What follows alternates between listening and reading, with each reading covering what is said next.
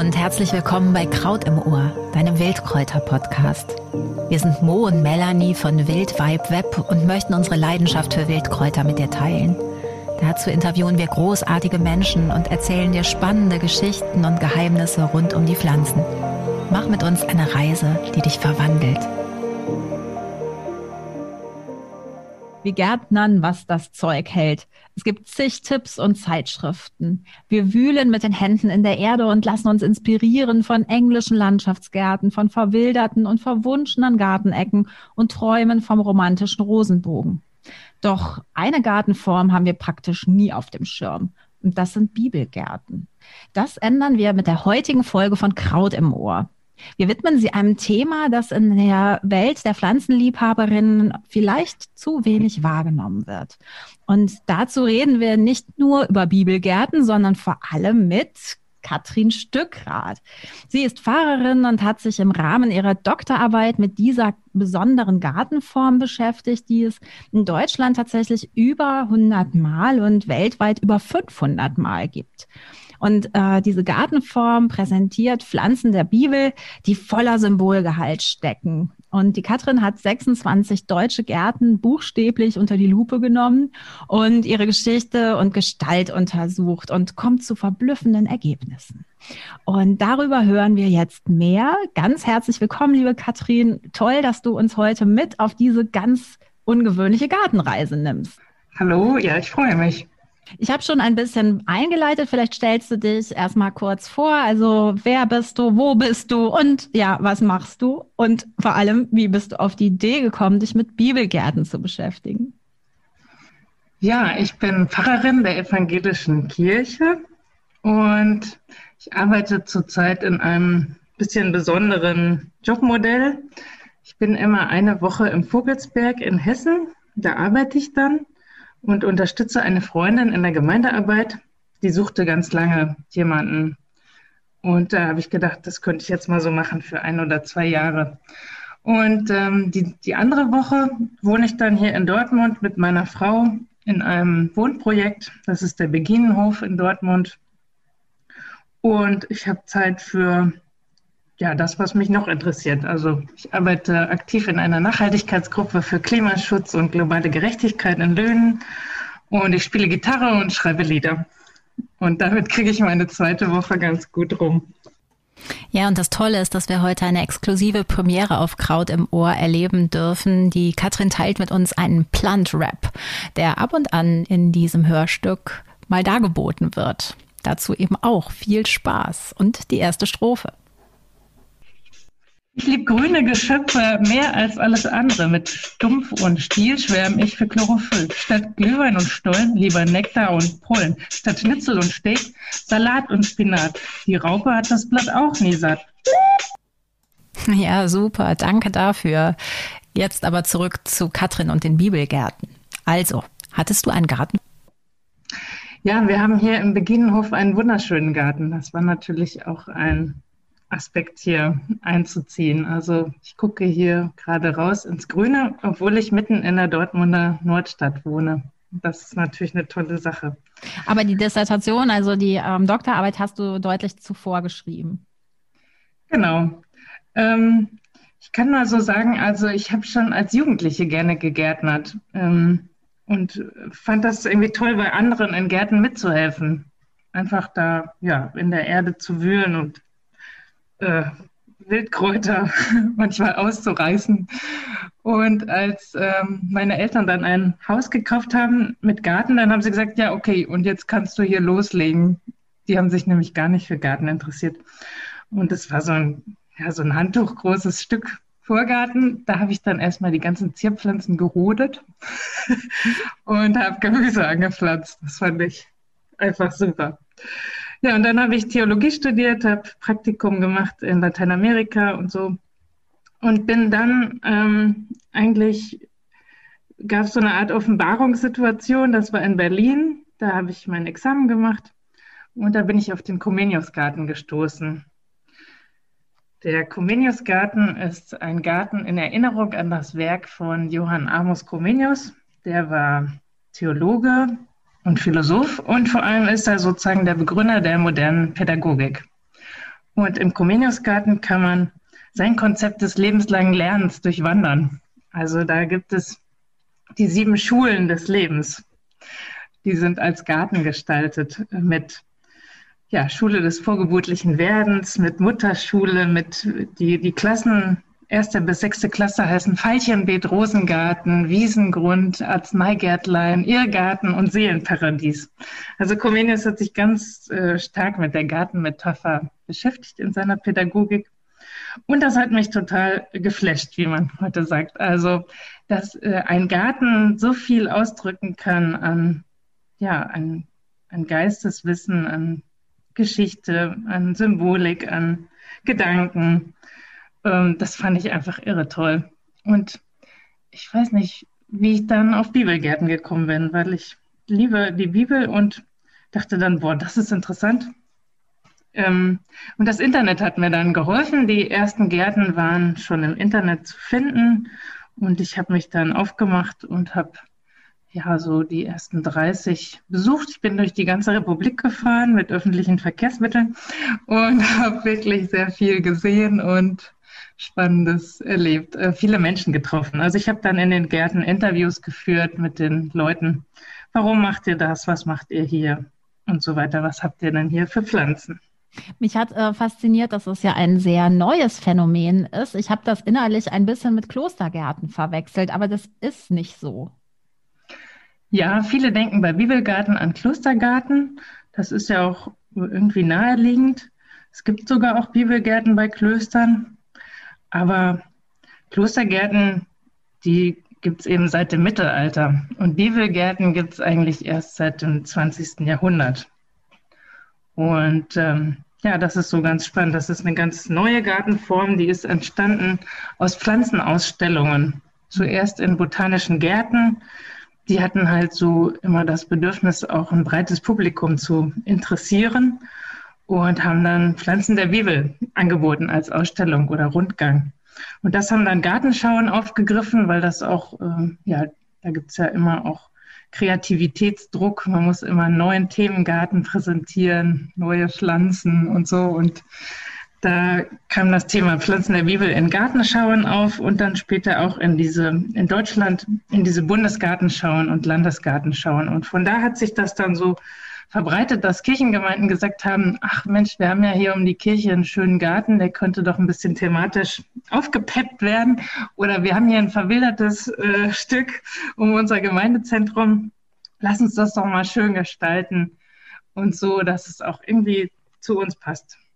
Das heißt, die liegen auch äh, räumlich relativ dezentral. Also du sagtest ja, das ist ja ein wirklicher äh, Ritt dann äh, quer durch Deutschland äh, mit dem öffentlichen Verkehr. Ähm, denn die Orte, die du besucht hast, sind jetzt nicht äh, unbedingt jedem so ganz geläufig, oder? Nee, genau. Die sind auch auf den kleinsten Dörfern zu finden. Also man findet ähm, Bibelgärten auch in Bremen, zum Beispiel am Dom. Da ist es natürlich eine prominente Lage, aber auch auf vielen kleinen Dörfern in Niedersachsen oder ja, bis runter nach Bayern eben. Und äh, für die Anlage verantwortlich sind dann die jeweiligen Gemeinden? Genau, das sind meistens ehrenamtliche Teams oder sind immer ehrenamtliche Teams, weil ja, dafür gibt es keine Stellen, ähm, sondern es muss irgendwie Gartenliebhaberinnen und Gartenliebhaber geben. Unter Eichen und Linden wirst du mich finden. Über kurze Wurzeln purzeln, gegen dicke Stämme rammen, feste Äste Reste, testen in Kaninchenlöcher krachen, unter Fliegen liegen und mit Hummeln brummeln. Ohne Moos ist im Wald auch nichts los. Und es gibt aber ganz ausgeklügelte Konzepte, habe ich verstanden. Kannst du ein paar beschreiben? Also es ist jetzt nicht damit getan, dass man jetzt einen Weinstock in die Erde äh, pflanzt und einen Apfelbaum daneben und sagt, das ist ein Bibelgarten, oder? Ja, das wäre ein bisschen wenig. Ähm, es gibt einige äh, Gärten, die recht ausgeklügelt sind. Manchmal waren auch Gartenarchitektinnen mit im Spiel. Ähm, ja, es, ich kann mal erzählen, ähm, es gibt so das Konzept, dass man so versucht, wie so einen Gang durch die ganze Bibel zu machen. Dann fängt man natürlich an mit so einem Thema wie Schöpfung und Garten Eden dann geht man vielleicht auf die wichtige Geschichte ähm, Volk Israel in Ägypten und Weg durch die Wüste ein. Und dann kommt das Thema, also das Volk kommt ins gelobte Land und da gibt es die ganzen Kulturpflanzen. Also im fünften Buch Mose gibt es diese Aufzählung der sieben Arten. Also Gott sagt, ich, ich gebe euch ein, ein Land und da werdet ihr finden Feige, Weinstock, äh, Dattel, Olivenbaum, Weizen, Gerste, alles diese wichtigen Kulturpflanzen, von denen ihr leben könnt. Ähm, und dann kann man schließen so mit den Gärten des Neuen Testaments. Also Jesus hat sich im Garten Gethsemane aufgehalten und am Ende der Bibel gibt es eine wunderschöne Vision, nämlich im, im, Buch der Offenbarung, im Kapitel 21. Da wird also die neue, die neue Welt geschildert. Also gibt es eine Art Neuschöpfung der Welt in Gerechtigkeit und Frieden. Und da wird eine Stadt geschildert, die also äh, von einem Fluss durchzogen ist und an den Ufern wachsen äh, Bäume des Lebens, die zwölf verschiedene Früchte tragen.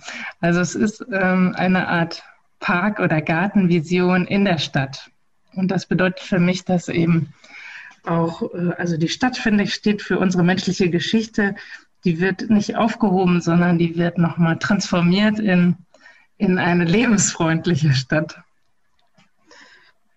Ja, das ist so ein äh, Konzept, sozusagen einmal durch die Bibel zu gehen, aber es gibt auch Gärten, die nehmen Themen auf. Ein Garten hat zum Beispiel das Thema ähm, Versöhnung, also Orte der ein Ort der verbundenen Gegensätze.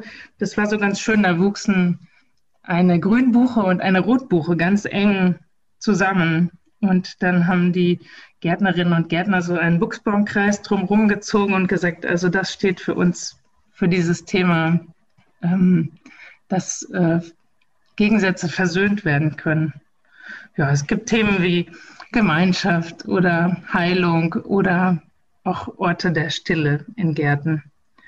Und manche versuchen einfach auch so die Pflanzen in ihren Pflanzengesellschaften abzubilden und machen dann so Bereiche wie Wüstenpflanzen, äh, Sumpfpflanzen, ähm, Kulturpflanzen auf.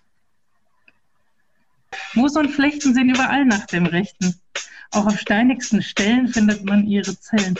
Und auch wenn es sehr trocken, bleiben sie einfach hocken und werden sich nicht bewegen, bis er da ist, der Regen. Saugen Dunst und Wasser an wie ein Schwamm spannend. Also das ist ja wirklich äh, sehr vielfältig. Und ähm, du sagtest gerade schon auch so bedeutende Symbolzahlen. Ähm, kann man denn zählen, wie viele Pflanzen in der Bibel vorkommen und vor allem, ja, wofür sie benutzt werden? Also die Zahl ist ein bisschen schwer festzulegen, weil es verstecken sich auch Pflanzennamen in Ortsnamen zum Beispiel. Also Remon ist ein wichtiger Ortsname und das bedeutet Granatapfel. Ähm, man kann so ungefähr sagen, so circa 130 verschiedene hebräische Wörter haben mit Pflanzen zu tun, aber das sind eben auch Sammelnamen wie Dornen und Disteln oder eigentlich heißt das so, ja, Stacheliges und Dorniges oder hinter Bitterkräutern, da verbergen sich auch ganz verschiedene Wildkräuter. Was weiß ich, die Rauke, die Petersilie und andere. Und dadurch ähm, ja, wird eigentlich die Vielfalt der Pflanzen, die man da erahnen kann, viel größer. Also ja, vielleicht dreimal oder fünfmal so groß, ähm, weil eben ja, die Bibel keine botanisch exakten Namen benutzt hat. Mhm. Aber sie spielen eben eine, also auch du sagst es ja auch gerade, die Heilpflanzen spielen eine, eine große Rolle. Also äh, da kommt tatsächlich der Wermut drin vor oder der Isop oder äh, ja, das faszinierte mich. Ähm, was, was, wo, warum ist das so? Oder gibt es da eine Einschätzung? Also grundsätzlich kommen die Pflanzen so vor, wie eben auch die ganze Lebenswelt der Menschen im alten Orient vorkommt. Vom Holz, das man für, fürs Bauen benutzt, bis zu den Pflanzen, die für die Kleidung, äh, zu Kleidung verarbeitet werden. Natürlich Nahrungsmittel, aber auch Heilpflanzen oder Duftstoffe, also Duftpflanzen oder Pflanzen, die für Kosmetik benutzt werden. Da ist so die ganze Bandbreite. Und so richtig viele Geschichten über Heilpflanzen gibt es gar nicht. Also es gibt eine Geschichte, wo der Prophet Jesaja den König Hiskia äh, heilt, aber eigentlich indem er eben Gott um Gnade bittet für Hiskia und dann streicht er ihm einen Feigenbrei auf das Geschwür und dann geht das weg. Also vermutlich haben die Leute Feigenbrei schon immer benutzt. Ähm, die Myrrhe kommt vor in der Bibel. Die wird ja auch äh, dem Jesuskind geschenkt und Myrrhe war ein wichtiges Heilmittel, was, was man vermischte mit Honig und auf Wunden strich, damit die Wunden sich zusammenzogen. Also es gibt schon ganz alte äh, Texte, also Briefe an den Pharao äh, von, aus dem Kriegsgebiet und da wird der Pharao aufgefordert, dass er Truppen schicken soll und kiloweise Myrrhe, damit da die Wunden versorgt werden können. Von der Aloe ist auch äh, die Rede. Allerdings wurde die eben, ist von ihr die Rede im Zusammenhang mit der äh, Salbung von Jesus nach seinem Tod. Also da bringen seine Freunde jede Menge Myrrhe und Aloe an, um den Leichnam zu salben, der dann ja aber nicht mehr da ist.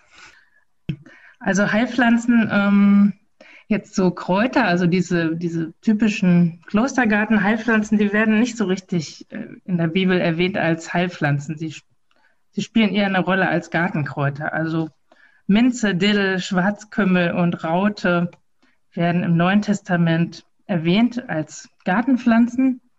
Ähm, in der Diskussion von Jesus darüber, ob man äh, für diese Pflanzen Tempelsteuer abführen soll, also wenn man sie erntet.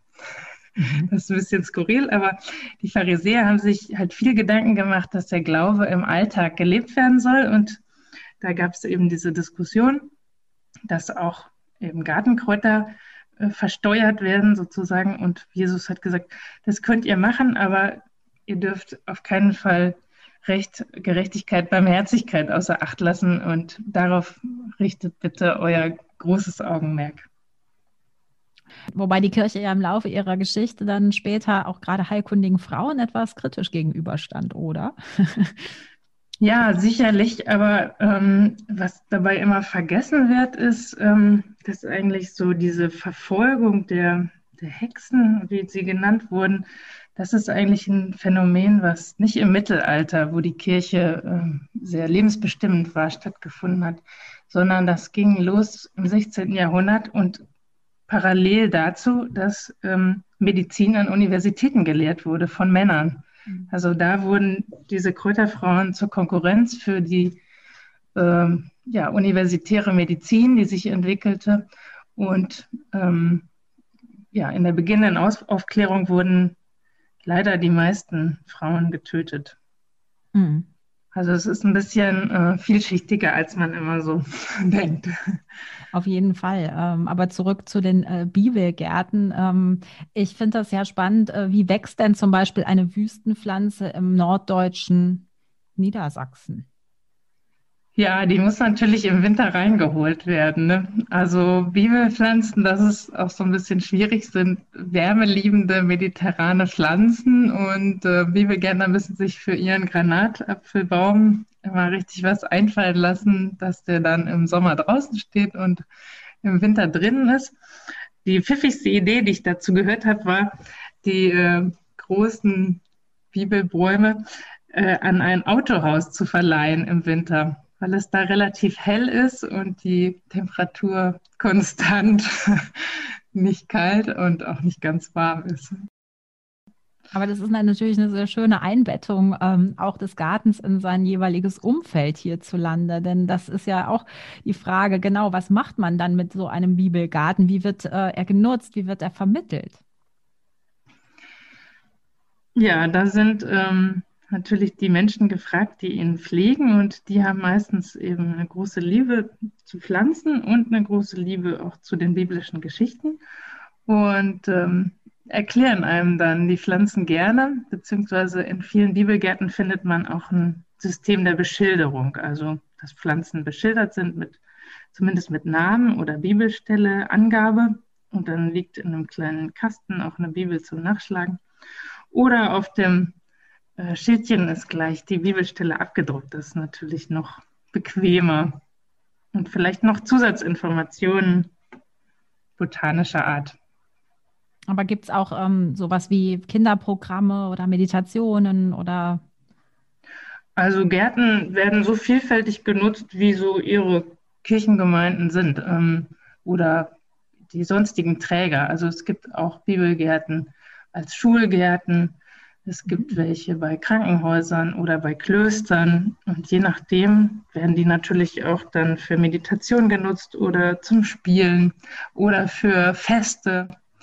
Unter all unseren Steinen warten sie nur im Geheimen, bis wir mal kurz nachlassen mit dem Druck. Mit einem Ruck durch der Stiel durch den Stein, das Grün fängt sich Sonne ein. Die wird wieder gespeichert und nochmal angereichert. Reservoir für pure Energie. Gärten sind ja multifunktionale Räume. Das ist ja das Tolle daran, dass man sie so vielfältig und schön nutzen kann. Und genau das trifft auf Bibelgärten auch zu. Aber ähm, so eine klassische Form ist eben, dass ähm, ja, jemand mit, mit mir durch den Garten gegangen ist und mir dann die Geschichten und Verse erzählt hat, auf die da angespielt wird. Das sind einfach schöne Geschichten. Also ähm, ich greife jetzt mal äh, raus, ähm, zum Beispiel den Johannesbrotbaum. Der spielt in der klimafreundlichen Küche auch eine wichtige Rolle, habe ich gelernt, bei Monika Röttgen. ähm, der Johannesbrotbaum heißt auf Griechisch Keratonia siliqua, das heißt also Hörnchenhülsenbaum. Der hat diese Hülsenfrüchte, die ein zuckerreiches Fruchtfleisch haben und ähm, diese kleinen Samen, die wie Kakao benutzt werden können. Und ähm, in Bibelgärten habe ich gelernt, dass also von diesem Wort Keration, Hörnchen, davon leitet sich das Wort Karat ab. Also die Samen wurden als Gewichtseinheit für Gold benutzt, weil die so recht konstant sind, fast immer so 0,2 Milligramm. In der Bibel kommt aber der Johannesbrotbaum vor in der Geschichte vom verlorenen Sohn. Ja, eine Geschichte, die vielleicht viele kennen. Also der jüngere Sohn will von zu Hause weg, lässt sich das Erbe auszahlen, verprasst es, dann hat er nichts mehr und dann hütet er Schweine und ähm, hat fürchterlich Hunger und würde sich gerne ernähren von den Schoten, die die Schweine fressen. Und diese Schoten, das sind wohl die Johannesbrotbaumschoten gemeint. Aber niemand gibt sie ihm. Und dann beschließt er, also er geht zurück nach Hause und äh, will als Tagelöhner in seiner Familie arbeiten. Aber das muss er dann nicht, weil eben die Liebe seiner Eltern sehr groß ist.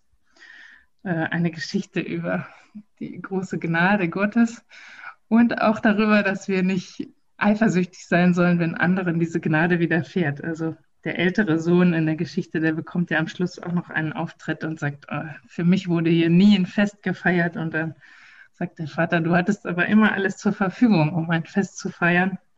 Also äh, genau, blicke nicht schief auf das Glück oder wenn anderen Gnade widerfährt. Eine schöne Geschichte, wie ich finde. Und davon gibt es viele in Bibelgärten. Also Ganz toll auch die Geschichte zum Beispiel von der Alraune. Das ist ja eine Pflanze, die, äh, die kennt man aus Harry Potter. Das sind diese Pflanzen mit den menschenähnlichen Wurzeln. Zauberpflanzen par excellence. Ähm, die angeblich schreien, wenn man sie aus der Erde zieht. Deshalb darf das nur bei Mondlicht geschehen. Und die Alraune wird auch erwähnt im ersten Buch Mose als Liebesäpfel. Also Alraunen haben eben nicht nur diese besondere Wurzel, sondern auch so gelbe Früchte. Und die wurden in der, im alten Orient als Liebesäpfel bezeichnet. Und in 1. Mose 30 gibt es also eine Geschichte um Jakob und seine beiden Frauen Rahel und Lea. Ähm, Leas Sohn Ruben findet Liebesäpfel auf dem Feld und bringt sie nach Hause. Und Rahel möchte die Liebesäpfel unbedingt haben und fordert Ruben auf, sie zu geben. Und Lea sagt dann, also ähm, du hast schon die Liebe von Jakob. Sie war ja die eher ungeliebte Frau. Und jetzt willst du auch noch die Liebesäpfel haben.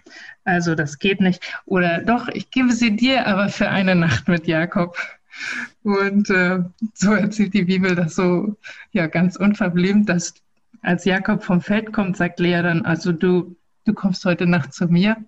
Und ähm, sie wird wieder schwanger und bekommt noch ein Kind. Und Ja, das ist so eine Form der, der Gerechtigkeit, die ihr damit widerfährt, also in diesem Ansehen ein Kind zu bekommen, obwohl sie eben die ungeliebte Frau ist. Aber in der Bibel geht es fast immer um Gerechtigkeit und so ist diese Geschichte irgendwie auch ein Beispiel dafür. Und auch vielleicht zum Nachdenken darüber, wenn man schon viel hat, warum man dann immer noch mehr haben will. Eine eigene Sache ist natürlich ihre Sprache, komplizierte, konjugierte, florale Grammatik. Allem pflegen Dialekte. Es gibt noch viele unentdeckte. Birkisch, Ulmisch und Erlisch sind bekannt. Die dann sprechen Dornisch, aber wie spricht Amarant?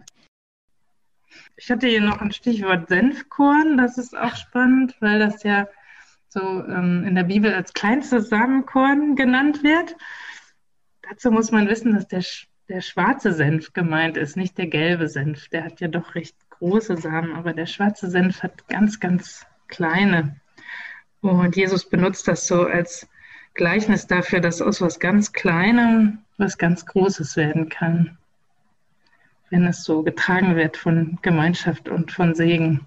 Dann kann Großes und Wunderbares entstehen, so dass die Vögel unter dem Himmel äh, nisten können. Das ist natürlich wieder eine schöne utopische Übertreibung, aber aus dem kleinen Senfkorn kann doch eine recht ansehnliche Pflanze werden, das stimmt. Ja, aber es gibt äh, viele Geschichten, die auch eben so aus der christlichen Tradition stammen. Und da gibt es natürlich auch eine ganze Menge an Pflanzen, die so äh, aus der christlichen Namenstradition stammen. Also fängt an bei der Pfingstrose, Barbarakraut oder Osterglocke oder Gottesgnadenkraut. Es gibt ja eine Menge Pflanzen, die so mit christlichen Namen in Verbindung stehen. Und in ganz vielen Bibelgärten werden solche Pflanzen inkludiert, einfach um das Spektrum an Pflanzen zu erweitern, auch mehr blühende Pflanzen zu haben. Und es sind ja natürlich auch spannende Pflanzen. Also die Himmelsleiter zum Beispiel, mhm. Er spielt auf diese wunderschöne Geschichte an mit dem Traum Jakobs, wo die Engel auf der Leiter auf und absteigen. Kannst du gerne nochmal ausführen? Ich habe die Himmelsleiter auch im Garten und äh, bin erfreut, dass sie so gut wächst. Ah ja, ich habe sie jetzt irgendwie komischerweise schon länger nicht mehr gesehen. Also. Ja, es gibt ja ein paar Kräuterversender, die einfach auch solche Pflanzen anbieten. Und ich hatte äh, da Glück. Also die Himmelsleiter hat sich bei mir etabliert. Mhm. Schön, ja. Aber ich, ich kenne die Geschichte nicht. Die Geschichte, okay. Also vielleicht kennst du die Geschichte von den Zwillingsbrüdern Jakob und Esau. Die kommen also gleichzeitig aus ihrer Mutterschoß hervor, aber Jakob hält, hielt sich schon damals an der Ferse von Esau fest und ließ sich mit rausziehen. Und ähm, dann gibt es diese Geschichte, dass Jakob gerne, es ist der Zweitgeborene, aber möchte gerne das Erstgeburtsrecht bekommen von Isaak, möchte den Segen bekommen, der eigentlich dem Erstgeborenen zusteht. Und Jakob wird dann zum Betrüger, indem er also so tut bei seinem blinden Vater, als wäre er Esau und holt sich den Segen ab und muss dann fliehen vor seinem Bruder. Der will ihn am liebsten umbringen. Und auf dieser Flucht ähm, wird es Nacht und er legt sich hin, äh, einen Stein unter seinen Kopf und in dieser Nacht träumt er, dass er den Himmel offen sieht mit einer Leiter dorthin und er sieht die Engel Gottes hinauf und hinabsteigen. Also die Engel kommen nicht aus dem Himmel, die sind schon unten. Deshalb hinauf und hinab. Und ähm, er fährt das praktisch als Zuspruch, ähm, ja, weiterzumachen, auch daran zu glauben, dass es am Ende gut werden wird, am Ende nach einer langen Reise, wo er eben auch betrogen wird. Also er will gerne Rahel heiraten, die wir eben schon hatten. Aber sein Schwiegervater jubelt ihm Lea äh, unter, sozusagen ins Hochzeitsbett. Und äh, dann muss er für den Schwiegervater nochmal sieben Jahre arbeiten, um Rahel zur Frau nehmen zu können. Also er wird auch betrogen, er erlebt viel und am Ende äh, ist er in der Lage, sich mit seinem Bruder zu versöhnen. Und ja, diese Kraft bekommt er durch diesen Traum von der Himmelsleiter. Spannend. Also diese Geschichten haben es ja wirklich in sich und sind sehr verworren teilweise und sehr kompliziert. Aber natürlich äh, wirst du wahrscheinlich unseren Hörerinnen und Hörern empfehlen, einfach sie mal nachzulesen. Klar, das kann man machen, ja. Ähm, Gibt es denn äh, jetzt wieder zurück zur, zur Botanik sozusagen einen ähm, schönen Tipp, den du aus der Welt der Bibelgärten für unsere Gärten parat hast? Also genau, die Himmelsleiter könnte ich dann schon mal empfehlen, aber vielleicht hast du auch noch eine Idee. Äh, ehrlich gesagt wusste ich bei dieser Frage nicht so richtig, ähm, was ich sagen soll. Ähm, Genug der Theorie. Ihre eigene Melodie offenbarte sich nie unserem Ohr, nie zuvor. Wie schön wäre es zu erleben, wie Pflanzen sich bereden, wie sie wächzen, wie sie rüsten, wie sie basteln, wie sie wistern, wie sie riegen, wie sie tüstern, nur mit sich. Also es gibt ähm, recht anspruchslose, aber sehr schöne Pflanzen, die in der Bibel vorkommen. Zum Beispiel mag ich sehr gerne den Schwarzkümmel. Es ist eine zauberhaft äh, aussehende Pflanze mit diesen länglich gefiederten Blättern, dann so ganz blaue Blüten und dann die Samenkapsel, die so richtig groß ist. Und darin befinden sich diese schwarzen Samen, die man eben auf dem Bitterbrot auch kennt. Also das ist wirklich eine Augenweide. Nigella sativa. Ja, äh, gibt es einen Lieblingsgarten oder ist das jetzt den anderen Gärten gegenüber unhöflich, wenn du den sagst? Das ist natürlich schwierig, weil ich habe ja aus meiner Doktorarbeit heraus ein Netzwerk gegründet. Also ich habe äh, dann hatte ich eben alle diese Adressen gesammelt und habe dann eingeladen zur Netzwerktagung und seitdem treffen wir uns alle zwei Jahre und tauschen uns aus über Probleme und Chancen und Grenzen von Bibelgärten. Und ähm, ich finde es toll, wie, wie lange also viele Menschen da ihr Engagement reinstecken. Und insofern, ähm, ja, sind Bibelgärten für mich mit ganz lieben Menschen verbunden. Ähm, ich glaube, so der Garten, den ich am Anfang kennengelernt habe und der mich am meisten beeindruckt hat, war im Emsland, also mitten auf dem platten Land in Werlte. Da gibt es einen wunderschönen Garten, der so kreisförmig gestaltet ist, als Gang durch die Bibel und in der Mitte ein wunderschöner Versammlungsplatz. Inzwischen gibt es da auch eine Art Gewächshaus für die Winter, wo man dann die Pflanzen betrachten kann. Ähm, da ein ganz tolles Team, was das pflegt und ein Garten, der so ja in der ganzen Umgebung bekannt ist bei Fahrradtouristen und allen Wandergruppen und Leuten, die irgendwie mal was anderes sehen wollen. Der Wald niemals alt, wie das Kraut niemals out. Von Ewigkeit zu Frühlingszeit wachsen und vergehen. Auch im toten Holz sieht's verdammt lebendig aus. Kommt aus morschem Material noch was Neues raus. Oder ein Specht aus dem Schacht, den er gemacht hat. Ja, das ist nämlich auch schon eine äh, Überleitung zu meiner nächsten Frage. Das hängt ja, wie du mehrfach auch gesagt hast, an den Engagements der Leute, die vor Ort sind und sich kümmern. Und ja, wie ist es um die Zukunft der Bibelgärten bestellt? Es steht und fällt ja genau mit diesen Menschen. Wie schätzt du das ein? Genau, das steht und fällt mit denen. Und ähm, tja, ich kann das nicht so gut einschätzen. Also ein Bibelgarten erfordert doch ein langfristiges Engagement und bei vielen Jüngeren nehme ich wahr, dass sie eher sich lieber Zeit für kurzfristigere Projekte nehmen, vielleicht auch für einen eigenen Garten, also den man dann mit der Familie nutzen kann und lieber einen Kleingarten haben wollen als einen Gemeinschaftsgarten sozusagen. Hm. Die Erfahrung habe ich auch selber gemacht. Ich wollte gerne so einen interkulturellen Garten gründen in Löhnen und ähm, die Leute sagten aber, nee, wir wollen aber einen eigenen Garten haben, wo wir grillen können. Und, ähm, ja, insofern hoffe ich, dass Bibelgärten einfach immer weiter die Menschen finden werden, die sie lieben und pflegen. Du sagtest gerade das Stichwort, was auch spannend ist, interkulturell. Gibt es das auch in anderen Religionen? Also gibt es Vergleichbares? Ja, ich habe so ein paar Beispiele gefunden von ähm, jüdischen Gärten. Hm, es gibt auch ein paar interkultur, also interreligiöse Gartenprojekte, ähm, aber nicht so viele in Deutschland, also eher in anderen Ländern.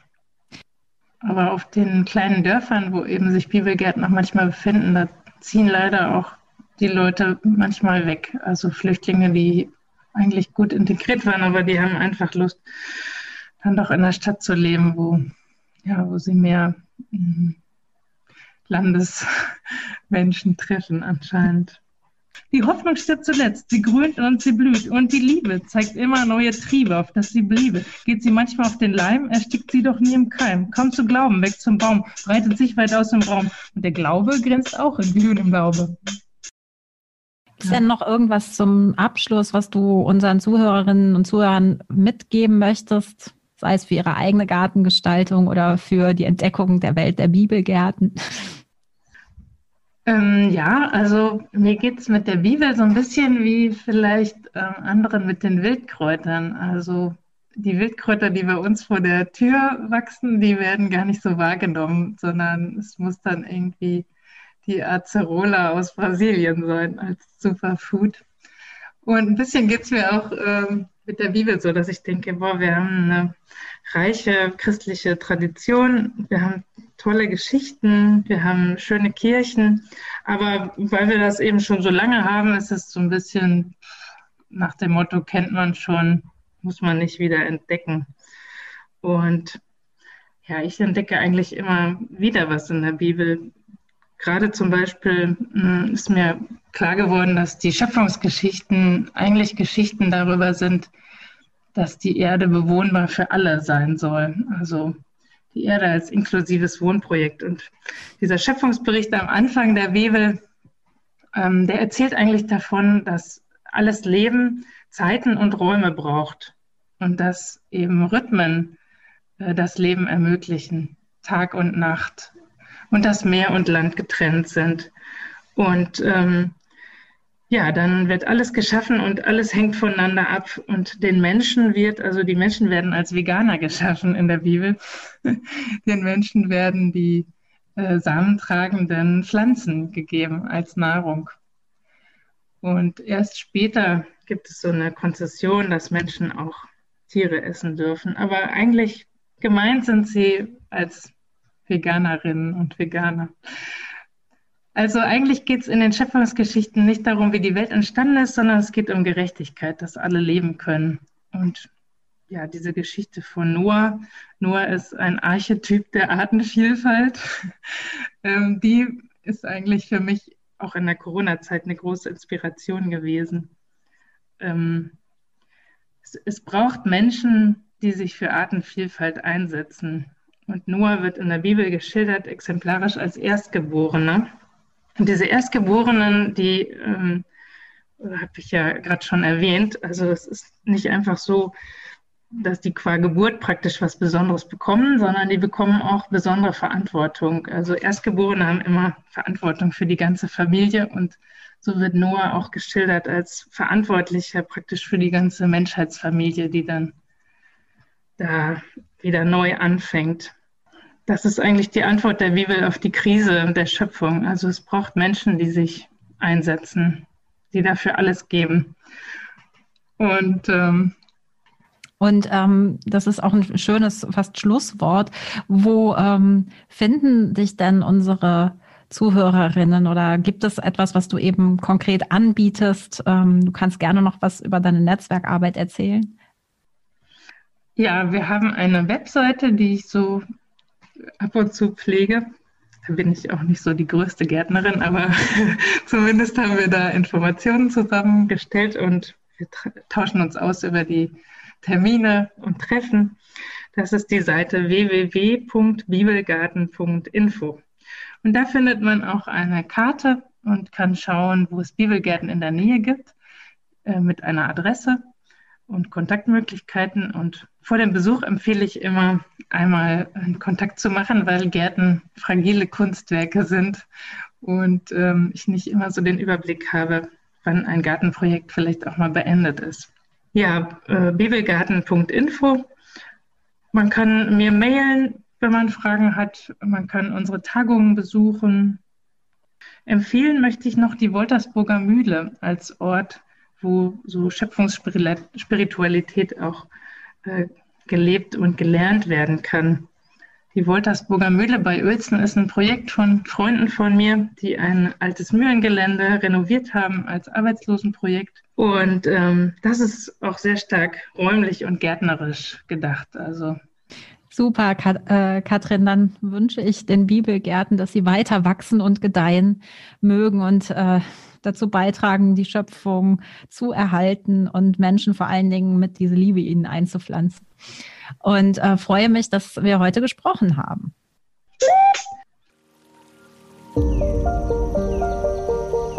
Danke fürs Zuhören. Gefällt dir Kraut im Ohr? Dann abonniere diesen Wildkräuter-Podcast und empfehle uns weiter. Wir sind Mo und Melanie von Wildweib Web. Kräuterkundiges für die Sinne.